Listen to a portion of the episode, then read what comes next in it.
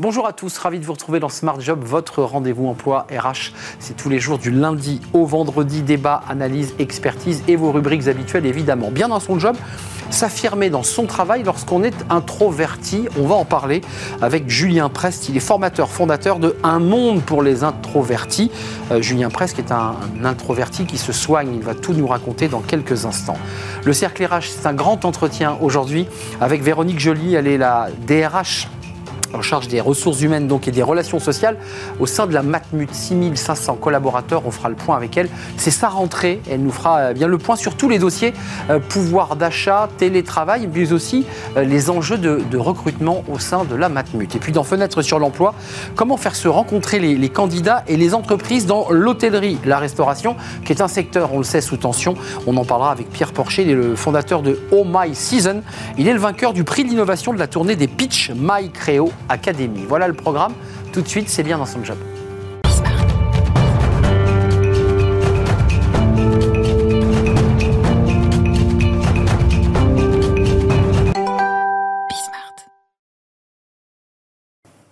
bien dans son job. On parle aujourd'hui, et nous parlons aujourd'hui, aux introvertis. Qu'est-ce que c'est qu'un introverti? Manque de confiance, timidité, je me sens pas bien dans le groupe, je m'isole. C'est peut-être ça la définition de l'introverti. Julien Prest, merci d'être avec nous. Bonjour. Euh, bonjour, vous êtes formateur, fondateur de Un Monde pour les introvertis. Et je le disais sous forme d'humour dans l'introduction de l'émission, vous êtes un introverti qui se soigne, ou qui est d'ailleurs soigné. Mhm. Euh, vous, vous vous définissez, vous vous êtes défini à quel moment comme un introverti? Euh, bah c'est suite à la lecture d'un livre, euh, le livre de Susan Cain qui s'appelle Quiet en anglais, La force de discret en français, euh, qui a été une, révé une révélation pour moi. Euh, jusqu'à donc c'était autour de, de, 30 ans. Jusque là, j'avais l'impression de bah, que quelque chose clochait.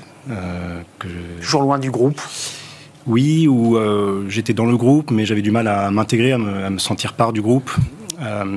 Et je sentais tout le temps une pression, que ce soit dans ma vie personnelle ou dans ma vie professionnelle, pour être plus intégré, pour être plus, faire plus partie de, du groupe. Je précise, Julien, que vous avez une carrière euh, bon, prépa, école d'ingénieur, grandes entreprises américaines, mmh. dans l'agroalimentaire, entre autres. Enfin, je veux dire, vous êtes dans le couloir, tout tracé, mmh. ça marche bien. Et puis ce livre crée quand même un choc, oui. parce que vous, vous, vous, renversez la table, vous dites, bon, bah, je passe à autre chose, je me lance dans ce blog. Alors, la découverte de ce sujet a coïncidé avec une période où j'avais accédé à des, des, postes de management, euh, une période aussi où j'étais en, en, codir, et euh, ça a été euh, très dur, parce que je sentais une énorme attente, ça j'ai mis des mots dessus par la suite, pour être justement toujours plus visible, plus...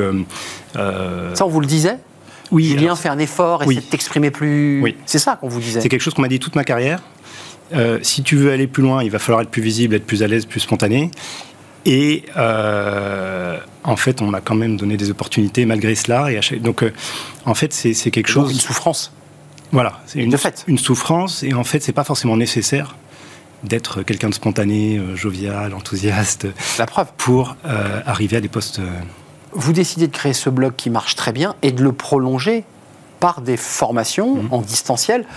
Euh, introverti, c'est un mot très large. C'est quoi? C'est finalement des, les personnes que vous avez dans vos formations. C'est quoi? C'est des personnes qui vous disent d'entrée je manque de confiance en moi, j'ose pas m'exprimer. C'est de ça dont il est question. Ouais, ouais. Donc l'introversion, c'est pas euh, la timidité, hein, c'est vraiment un trait de tempérament. Euh, on est tous plus ou moins introvertis ou extravertis. Le fait d'être introverti, c'est euh, le fait de puiser son énergie de son monde intérieur. Euh, donc c'est souvent des personnes assez réfléchies, posées, calmes, discrètes, souvent, mais pas forcément timides. C'est vraiment deux choses différentes. C'est important de le préciser. Voilà. Et vous pouvez avoir des extravertis timides, des introvertis pas timides. Et donc, la plupart des gens qui viennent me voir, bien sûr, ils sont introvertis et timides, ils manquent de confiance en eux, ils veulent s'affirmer. Et ce que j'essaye de, de, leur expliquer, c'est qu'en fait, le meilleur moyen d'y arriver enfin, c'est d'assumer qui on est, d'assumer qu'on ben, n'est pas forcément le plus grand bout-tintin du groupe, mais qu'on peut tout à fait euh, s'affirmer à, à, sa manière. Dans vos formations, je dirais que c'est presque une matrice, vous dites je ne transforme pas l'introverti en extraverti. Hmm. En fait, qu'est-ce quoi? Vous les révélez, vous leur faites prendre confiance autour de leur introversion? C'est ça. C'est ça. En fait, euh, en tant qu'introverti, on a plein de choses à apporter aussi. Euh, souvent les personnes introverties, euh, c'est assez souvent des personnes qui ont une forte empathie, qui sont à l'écoute, qui sont c'est souvent des personnes sérieuses sur lesquelles on peut compter. donc en fait, l'idée c'est de, de, renverser les choses au lieu de s'en vouloir en permanence d'être quelqu'un de qui est pas sur le devant de la scène en réunion. Et eh ben, je peux être celui qui est un peu en retrait et qui, euh, qui prend des notes et puis qui va donner son avis à un moment au bon moment. Et qui souvent ça sonne juste d'ailleurs. Mais ça veut dire, comme en un mot, que souvent lorsqu'on est introverti, on essaie de s'inventer un personnage qui n'existe pas ou on essaie de rentrer dans le personnage qu'on rêve d'être. Et en fait, vous leur dites arrêtez, arrêtez de faire ça parce que vous vous trompez. Parce que mm. parfois, on, quand on surjoue, ça se voit. C'est ça. C'est ça. Non seulement ça se voit, alors ça se voit ou ça se voit pas, mais, mais, mais ça fait qu'on se sent pas bien parce qu'on n'arrive jamais à être. On, euh, est en décalage. Euh, la formation dure combien de temps? Parce qu'on est en visio, j'imagine que les gens accouchent. C'est quand même très psy votre travail là finalement. Vous imaginiez pas faire ce métier? Non, non, non, non, c'est vrai. Euh, bon, j'ai plusieurs, plusieurs formats, j'ai des par visio, par des, des, séries d'audio, des, euh, et dans, il y a toujours des thématiques, comment, euh, comment s'affirmer au travail, euh, comment s'épanouir dans son couple, enfin il y a des thématiques comme ça. Et, donc bah, j'explique toujours les fondamentaux, qu'est-ce qui est important, se recentrer sur soi, comprendre comment je fonctionne, quels sont mes atouts pour, m'épanouir sans changer qui je suis, etc. Mais d'un point de vue concret, on voit la matrice, on voit l'esprit, et ensuite vous leur donnez des travaux pratiques, parce qu'en l'occurrence, comme vous ne leur dites pas de devenir un autre personnage, comment, ils, comment ils doivent se positionner lorsqu'ils sont dans un codir, dans une réunion avec un manager? Comment ils doivent faire? En fait, quand, déjà, si vous acceptez votre fonctionnement hmm. et que vous comprenez comment vous fonctionnez, euh, en fait, souvent, vous avez fait 80% du job parce que c'est là que je reprends confiance en moi, que je, me sens plus à l'aise. Et je m'assume dans cette introversion. Voilà. Et, vous, vous, êtes un homme heureux aujourd'hui? Oui. Assumé en tout cas. Oui, oui, oui. Merci Julien Presse d'être venu nous, éclairer calmement, car effectivement, euh, vous êtes très très calme. Euh, formateur, fondateur de Un Monde pour les introvertis, c'est toujours un blog, hein, c'est une, une, source d'information, euh, ça, ça, ça, existe toujours et puis prolongé aujourd'hui par des, formations euh, présentielles sur plein de thèmes. Vous avez entendu qu'il n'y avait pas que l'entreprise, il y avait aussi le couple, comment on existe au sein de son couple quand on est introverti. Merci de nous avoir rendu visite, Julien. Euh, à très très bientôt. On tourne une page euh, direction le cercle RH et un grand entretien aujourd'hui avec la DRH de la Matmut, l'assurance 6500 collaborateurs. On en parle, c'est sa rentrée à cette DRH. On l'accueille.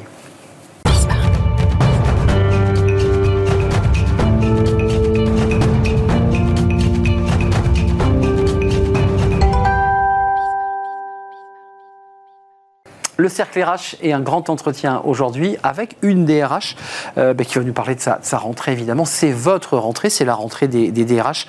Véronique Joly, merci d'avoir répondu à notre invitation. Merci. Euh, vous êtes en titre DGA, en charge des ressources humaines et des relations sociales. Vous êtes la DRH euh, du groupe Matmut, 6500 collaborateurs. Le siège est à Rouen une petite exception d'ailleurs parmi les grandes entreprises de, l'assurance qui sont plutôt du côté de, de, Niort et des Deux-Sèvres. Vous êtes à, Rouen, créé en 61. D'abord, un petit mot. Euh, sur votre rentrée, parce que c'est très intéressant, euh, euh, comme tout dirigeant appartenant au COMEX et au CODIR, bah, vous avez des dossiers sur la table devant vous. C'est quoi les, les grands dossiers qui attendent la DRH là, en cette rentrée?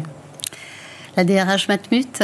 Alors, euh, nous avons, comme beaucoup d'autres DRH d'ailleurs, un grand moment de démocratie sociale avec la préparation d'élections en interne, les élections professionnelles. Et comme nous sommes dans la date anniversaire des mandats de 4 ans après les ordonnances Macron, on se trouve, comme beaucoup, à organiser de nouveau ce temps fort de, de nos élections professionnelles. Donc ça mobilise beaucoup les partenaires sociaux et je m'inclus et oui, le dialogue social. Absolument. Euh, nous avons des sujets, bien sûr, autour de la gestion prévisionnelle des emplois, qui est un grand classique, mais qui est totalement adapté alors à la rentrée, puisque c'était la question, mais je dirais plus largement à la conjoncture de la transformation.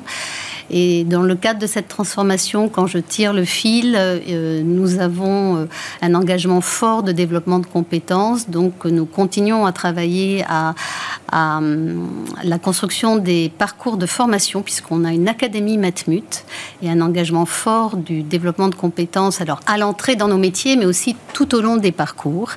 Et l'accompagnement des managers. Voilà. Je pense qu'en vous disant ces, ces quelques thématiques, je Je dresse le bilan de la rentrée. Bilan de la rentrée, les, perspectives de rentrée, puis en quelque sorte ce que vous avez traversé depuis votre arrivée en, 2021. Hein. Euh, un petit mot sur votre parcours, parce que c'est intéressant. Vous avez un parcours, je dirais, très assurance. Euh, dès 2015, vous faites de la transfo chez, chez Covea et vous anticipez finalement euh, des transformations dans lesquelles on est aujourd'hui, où il faut s'adapter, être plus flexible, repenser même le recrutement. Dès 2015, vous avez, vous avez déjà quoi, ce, pressentiment que le monde du travail se fracture euh, alors en fait, c'est toujours pour ce qui est de la fonction RH et particulièrement dans le secteur tertiaire et particulièrement dans le secteur de l'assurance. Euh, ce qui est intéressant, c'est de trouver la solution adaptée au contexte extérieur et aussi à la stratégie interne. Et effectivement, euh, que ce soit dans mon expérience précédente ou aujourd'hui, on cherche à faire ce pont entre les enjeux externes et les enjeux internes. Euh, l'axe stratégique défini par la direction générale et la fonction RH pour moi. C'est pour ça que c'est intéressant de l'exprimer dans ce secteur-là. Euh, elle a ce rôle stratégique de trouver des solutions. Euh, moi, je suis particulièrement orientée solutions adaptées aux enjeux, hein, si possible aux enjeux stratégiques, mais aussi humains. Les enjeux, on les, a devant nous, c'est pénurie de main-d'œuvre, euh, des salariés qui, euh, pour après le Covid, se sont dit mais je ne vais pas retourner travailler là où je travaillais, dans certains secteurs en tension, pas forcément l'assurance, et puis une attractivité des métiers qui n'est pas toujours simple dans votre, euh, dans votre domaine. Ça, c'est des réflexions que vous avez. Comment, comment on redonne du lustre à ces métiers de l'assurance? Parce que l'assurance, ça ne veut rien dire. Il y a mille métiers dans l'assurance. Exactement, il y a mille métiers dans l'assurance. C'est un secteur qui, je pense, est méconnu. On, aucun d'entre nous n'a rencontré un enfant qui souhaitait devenir assureur. Pour autant, moi je trouve qu'il y a une résonance extrêmement forte entre ce que propose ce secteur et finalement les aspirations euh, des candidats, des collaborateurs, j'allais dire du corps social et de nous-mêmes. On recherche aujourd'hui, en tout cas, on nous signale ce besoin d'avoir de l'utilité, d'avoir du sens mmh. au travail, et ce qui est un, fondamental, donc c'est pas à remettre en cause. Et l'assurance, c'est ça. Pour moi, l'assurance, d'abord, c'est une pluralité de métiers. Quand on cherche à définir simplement, c'est quand même l'art de s'engager dans le temps et de tenir ses promesses, qui est pas mal par les temps qui courent. Hum. C'est un métier compliqué, c'est un métier très technique au départ. Hein. On dit les chiffres et les lettres, c'est très juridique, mais hum, c'est aussi très actuariel.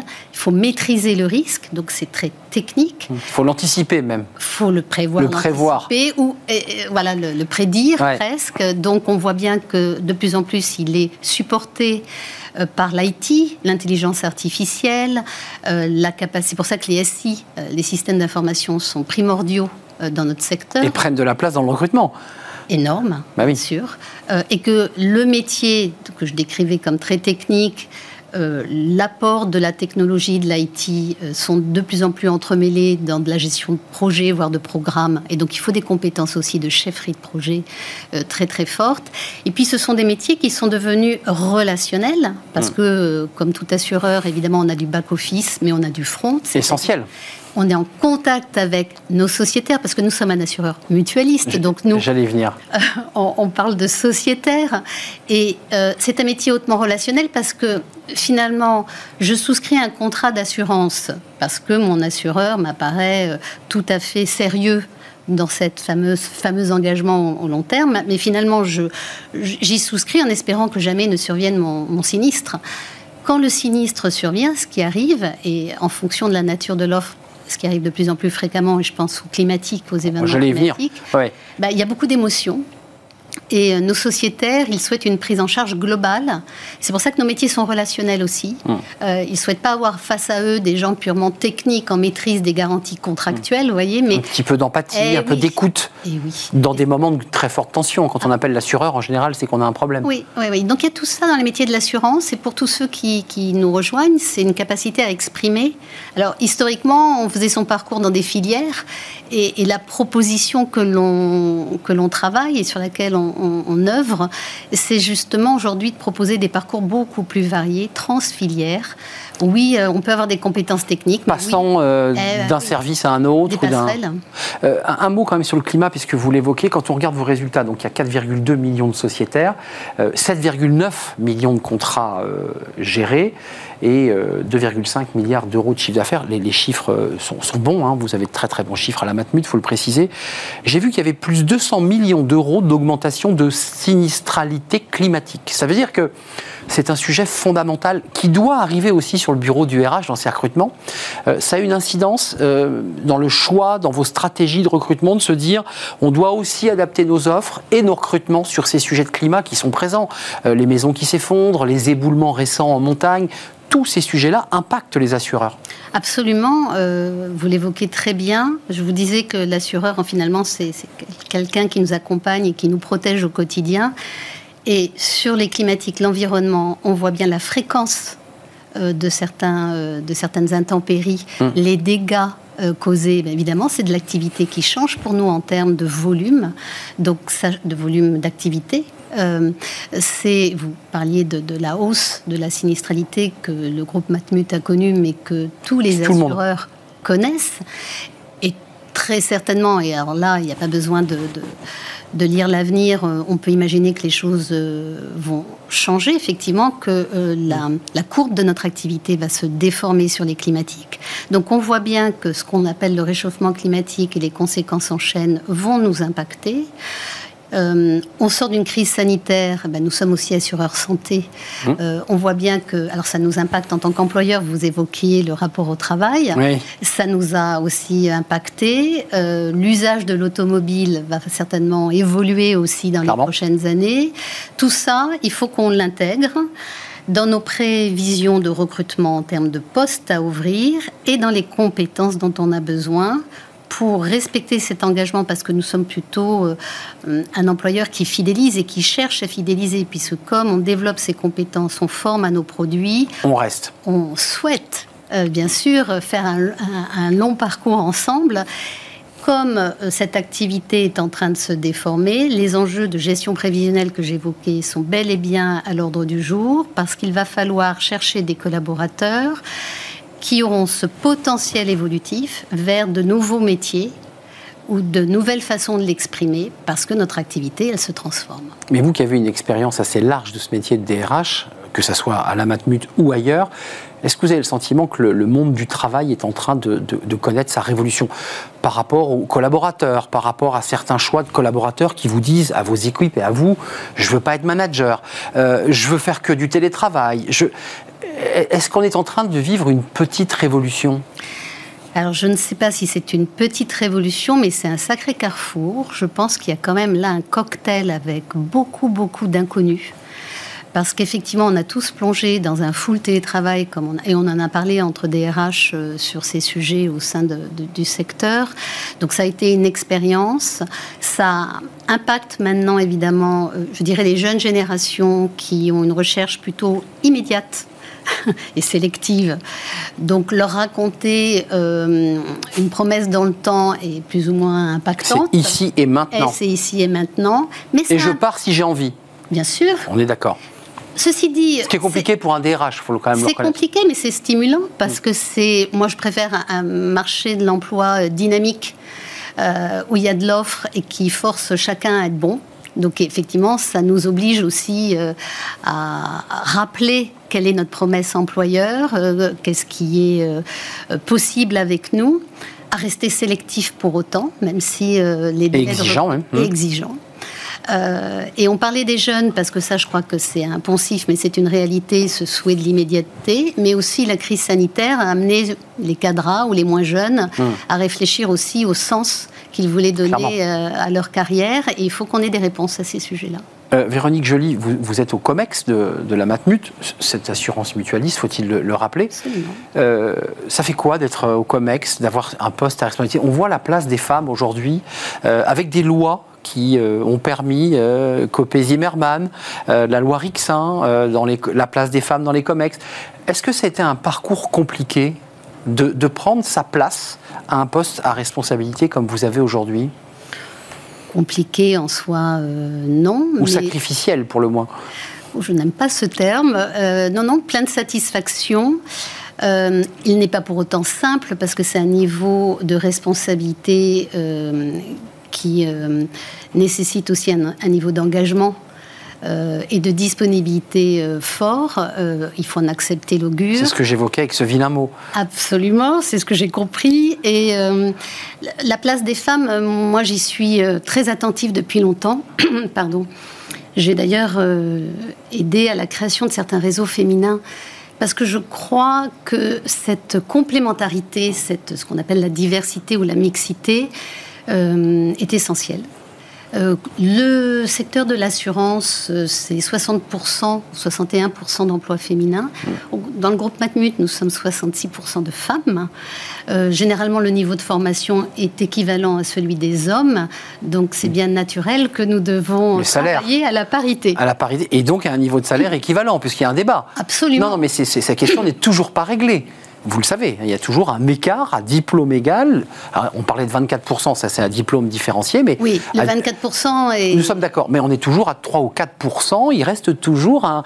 euh, les, les questions de parentalité, parce que ça impacte aussi euh, les collaboratrices de votre euh, équipe, ces jeunes collaboratrices ou ceux qui veulent entrer. Qu'est-ce que vous leur dites? Euh, Venez à la Matmut parce que vous aurez euh, euh, bah, une possibilité de pouvoir concilier peut-être mieux qu'ailleurs vie privée et, vie pro? Oui, et surtout on en fait la démonstration parce que je vous parlais de respecter l'engagement dans le temps comme étant un art, mais évidemment il faut pouvoir démontrer par la preuve. Donc ça c'est vraiment un atout fort euh, de la proposition Matmut puisqu'on a construit, et c'est bien de l'évoquer, tout un système de protection sociale autour de la parentalité, mais pas que autour aussi des accidents de la vie, de la prise en charge euh, du handicap, euh, des proches aidants. Euh, et c'est souvent des sujets un peu plus discrets, un peu plus différés. Presque Euh, tabou hein, pour certains. Et effectivement, qui peuvent être tabous, un peu différents du pouvoir d'achat, mais il faut pouvoir en parler parce que ça crée une vraie qualité de vie et une sérénité parce qu'on sait que son entreprise est là sur ces sujets-là. Je reviens sur le, le salaire pour les femmes parce que pour m'être euh, intéressée à ce sujet et euh, avoir œuvré dans plusieurs euh, créations de réseaux féminins, c'est un vrai sujet. Bien sûr. Euh, la Matmut a su prendre des accords avec des budgets dédiés euh, pour pouvoir travailler effectivement de façon pertinente euh, le réajustement des salaires, parce que vous évoquiez le- la différence de 24%, mais on sait qu'elle mélange, si je peux me permettre, des choux et des carottes, Absolument. puisqu'il faut regarder chacun à l'aune de son métier et de ses compétences et de l'ancienneté dans le poste. Exactement. Et, et de diplôme. Et de diplôme éventuellement en fonction de sa, sa politique RH. Donc ces sujets doivent être euh, adressés. Il n'est pas normal qu'ils ne le soient pas. Ils ont été identifiés depuis très longtemps et pour autant on voit que ça bouge grâce à un cadrage réglementaire À des quotas. ou législatif. Eh bien, Là aussi, c'est un vilain mot, mais ce sont des quotas. eh bien, allons-y. Euh, effectivement, je- Vous y souscrivez il y a quelques années, euh, non. Parce qu'évidemment, j'aurais souhaité que ça se fasse euh, de façon plus, plus euh, spontanée. Mais finalement, si c'est un levier pour y adresser, y arriver, il faut le faire. Il faut le faire. Et on voit bien que ça a bougé grâce à ça. Merci Véronique Joly de nous avoir rendu visite. Euh, DRH de- du groupe Matmut, 6500 collaborateurs, c'est un mutualiste avec une rentrée chargée, notamment par ces élections professionnelles, parce que ça, ça mobilise euh, évidemment les partenaires sociaux, mais aussi euh, bah, les équipes RH hein, qui doivent organiser ces élections. Elles vont avoir lieu jusqu'à quand ces élections? D'ici la fin de l'année. fin de l'année. Merci de nous avoir Merci rendu visite. C'est un vrai plaisir de, de partager ce, ce moment avec vous. On termine notre émission avec Fenêtre sur l'emploi. Tiens, un secteur sous tension, réellement fortement sous tension, l'hôtellerie. Comment euh, faire se rencontrer l'offre et la demande? On en parle avec notre invité et c'est dans Fenêtre sur l'emploi.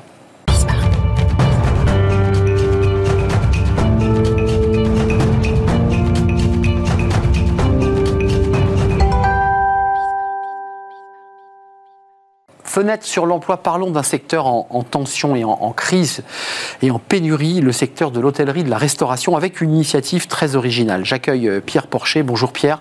Bonjour, Ravi de vous accueillir, fondateur de Oh My Season. c'est bien ça. On va parler des, des saisonniers. Je précise que votre projet a reçu le, le prix de l'innovation de la tournée des Pitch My Creo Academy, Oui. ce qui veut dire que ce projet a tapé dans l'œil du jury. Euh, D'abord, un petit mot. Pas sur vous, mais votre parcours était un peu éloigné de l'hôtellerie-restauration si, à l'origine. hein, Oui. Vous êtes en design industriel. Voilà, exactement. Qu'est-ce qui fait, Pierre, que vous, êtes- vous avez décidé de, de vous concentrer sur cette question de la pénurie en hôtellerie-restauration? Alors effectivement, euh, moi j'ai suivi un cursus euh, en art et en design. Puis à la fin de mes études, je suis parti dans la restauration à la suite d'un job d'été. Donc j'ai commencé en tant que serveur et puis très vite je me suis plu là-bas et donc j'ai gravi les échelons en passant même responsable d'un établissement, ce qui m'a permis eh bien de, de... Bah, vous rendre compte de la réalité du terrain. Voilà, exactement. C'est-à-dire votre patron, le propriétaire ou le, gérant qui dit mais attends, je, je manque de bras, je manque de mains et là vous dites mais il faut créer quelque chose pour faire se rencontrer l'offre et la demande. C'est bien ça. Voilà, exactement. Et puis aussi, c'est lors d'un voyage euh, dans le sud de la France euh, que j'ai sympathisé avec le responsable d'un établissement euh, qui n'arrivait pas à compléter ses équipes et nous a proposé, enfin m'a proposé, de faire une saison en étant logé, nourri et blanchi. et donc c'est là que je me suis dit qu'il y avait vraiment quelque chose à faire à ce niveau-là. L'idée quand même, et vous le dites, on travaille, on est nourri, logé, blanchi, c'est un enjeu majeur. Parce qu'on peut trouver un job dans la restauration, mais souvent le, salarié dit Mais attendez, je veux bien venir à Courchevel, je veux bien venir à Valoir, mais je loge où? Comment je me nourris? C'est ça les enjeux. Et effectivement, donc euh, c'est vraiment la plateforme dédiée aux jobs saisonniers euh, logés. Pourquoi le logement? Parce que le logement, bah, c'est le nerf de la guerre. Euh, s'il n'y a pas de logement, il n'y a pas de saisonnier. Euh, et donc les saisonniers ont besoin de transparence. Je ne sais pas si euh, vous, quand vous euh, prenez une chambre d'hôtel, vous avez besoin d'avoir des informations, n'est-ce pas? Et donc, avec Home Season, on valorise les établissements qui proposent de bonnes conditions de travail, de logement et de rémunération. Alors, vous soulevez un sujet intéressant parce que sur votre site, j'y suis allé, il y a effectivement l'employeur qui a des logements possibles ou qui peut trouver des logements, parce que ce n'est pas forcément l'employeur qui a le logement, ça peut être la ville, la municipalité qui met à disposition. Puis vous dites des bonnes conditions de travail. Euh, pendant le débat de l'augmentation des, salaires en hôtellerie-restauration, on a eu quand même cette petite musique de certains, que certains employeurs, finalement, vous qui avez travaillé à l'intérieur de la machine, euh, savaient pas forcément s'y prendre, n'étaient pas des très bons managers. Est-ce que vous le confirmez ça? Bah, Effectivement, nous, on les accompagne pour justement travailler sur euh, leur attractivité. Euh, nous, ce qu'on permet, c'est surtout euh, bah, de mettre en lumière leurs établissements avec les photos de l'établissement, des équipes, du logement, ce qui permet aux saisonniers eh bien, de se projeter plus facilement vers les missions et du coup de postuler plus facilement grâce à Oh My Season. oh My Season, c'est un site, c'est une plateforme, on l'aura compris. On dépose, l'employeur dépose gratuitement sur le, sur le site? Alors, non, c'est gratuit. Expliquez-nous. Oui, je vous explique. Donc, euh, c'est très simple. Les entreprises euh, peuvent s'inscrire sur omyseason.fr et du coup, de ça, elles, euh, elles remplissent leur fiche d'établissement et leur fiche de poste. et puis, nous communiquons à travers notre, notre communauté. à communauté. communauté pardon. Vous m'avez fait peur. community manager, communauté. Communauté qui est quand même de 80 000 membres que nous avons réunis en moins de 7 mois. donc des serveurs, des, maîtres d'hôtel, des gérants, tous les postes de l'hôtellerie-restauration. Voilà, exactement. On est dans tous les secteurs, l'hôtellerie, la restauration, les campings, euh, même l'agriculture qui va intervenir. Là, on va être dans la saison des vignes également. Donc euh, les, vendanges et les travaux euh, agricoles. Voilà, exactement. Oui, Ce qui est intéressant, ce que vous dites en, quelques mots, c'est que vous ouvrez aujourd'hui, au-delà de l'hôtellerie-restauration, sur le monde agricole. Ça veut dire que c'est aussi un secteur sous tension. Exactement. Donc c'est un secteur en tension qui, euh, voilà, qui, euh, qui pose euh, de nombreux problèmes. Je m'excuse, la saison a été euh, un petit peu difficile. Mais vous êtes, du coup, j'en perds mes mots. Vous en perdez vos mots, mais vous êtes un entrepreneur, en tout cas audacieux, qui correspondait absolument à eh bien l'esprit de, de Bismart. Au My Season, allez sur le site. Si vous êtes employeur, déposez votre fiche avec votre photo en montrant le meilleur profil. C'est aussi un peu l'intérêt. Euh, montrer que vous avez des logements possibles pour accueillir. Et si vous êtes des saisonniers et que vous cherchez un job, parce que ça peut être aussi vrai pour des étudiants, mais allez jeter un œil sur Oh My Season. Merci Pierre Porcher d'être venu nous rendre visite merci à vous. Fondateur de Oh My Season. Voilà, c'est terminé. Merci de nous avoir suivis. C'est un vrai plaisir de partager ce moment, évidemment, comme à chaque fois. Merci à toute l'équipe qui m'a accompagné, Mani à la réalisation, Thibaut au son, et je remercie l'équipe de programmation, évidemment, Nicolas Juchat et Olympe. Merci à vous, merci pour votre fidélité et tous les messages sur les réseaux sociaux. Je vous dis à très très bientôt. Bye bye.